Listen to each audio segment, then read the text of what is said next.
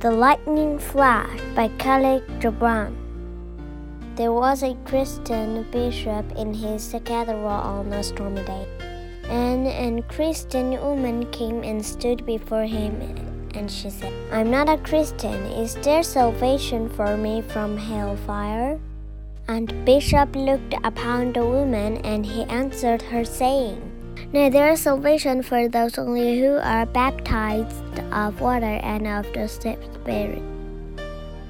And even as he spoke, a bolt from the sky fell with thunder upon the cathedral, and it was filled with fire. And the men of the city came running, and they saved the woman.